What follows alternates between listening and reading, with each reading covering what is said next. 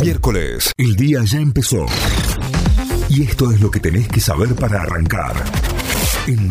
Vamos ahora sí a las noticias, auspiciado por Cordies Mixo. Encontrá a Cordies Mixo en Avenida O'Higgins 5450 en el Paseo de Compras Las Catalinas. Ahí tenés a Cordies Mixo. También podés seguirlo en Instagram, cordies.mixo, para enterarte de todas las novedades. Noticias que llegan desde nuestra web, desde notify.com.ar.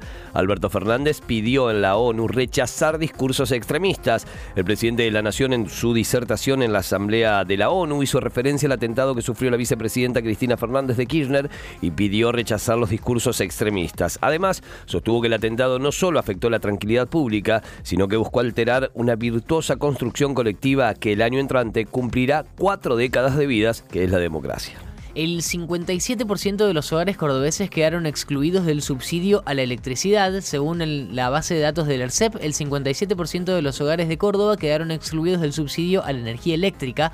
Al respecto, Mario Blanco, presidente del ente, sostuvo que es una gran preocupación. En el país hay una gran cantidad de usuarios que tampoco se registraron y agregó, estamos propiciando la idea de que aquellos que haciéndolo correspondido el subsidio, no habiéndole correspondido el subsidio, no se inscribieron por distintas circunstancias, que pudieran tener algún tipo de compensación.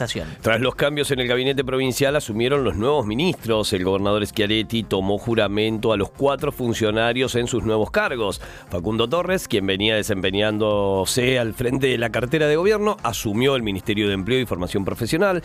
Laura Llure pasó al Ministerio de Hábitat y Economía Familiar. Julián López, quien estaba al frente de la cartera de Justicia y Derechos Humanos, pasó ahora al Ministerio de Gobierno y Seguridad. Y Laura Echenique encabezará el Ministerio de Justicia y Derechos Humanos que dejó López. El PBI creció 6,9% en el segundo trimestre del año. Según datos del INDEC, el Producto Bruto Interno de Argentina creció un 6,9% durante el segundo trimestre en relación a igual, a igual periodo de 2021 y alcanzó así su sexta suba consecutiva. Además, la actividad económica entre abril y junio de este año estuvo 1% por debajo del por sobre, perdón, el trimestre anterior, enero-marzo, y acumuló un crecimiento del 6,5% en los primeros seis meses del año, esto precisó el INDEC. Gimnasia perdió en Santiago del Estero y Atlético Tucumán es el único líder. El Lobo cayó 1 a 0 de Central Córdoba con gol de Gonzalo Torres en el último minuto de partido en el cierre de la fecha 20 de la Liga Profesional. La derrota dejó a Atlético Tucumán, que el lunes había ganado 2 a 1 a Argentinos, como único puntero del campeonato con 38 puntos. Gimnasia y Boca quedaron un escalón más abajo con 36. Notify, las distintas miradas de la actualidad para que saques tus propias conclusiones. De 6 a 9, Notify, plataforma de noticias.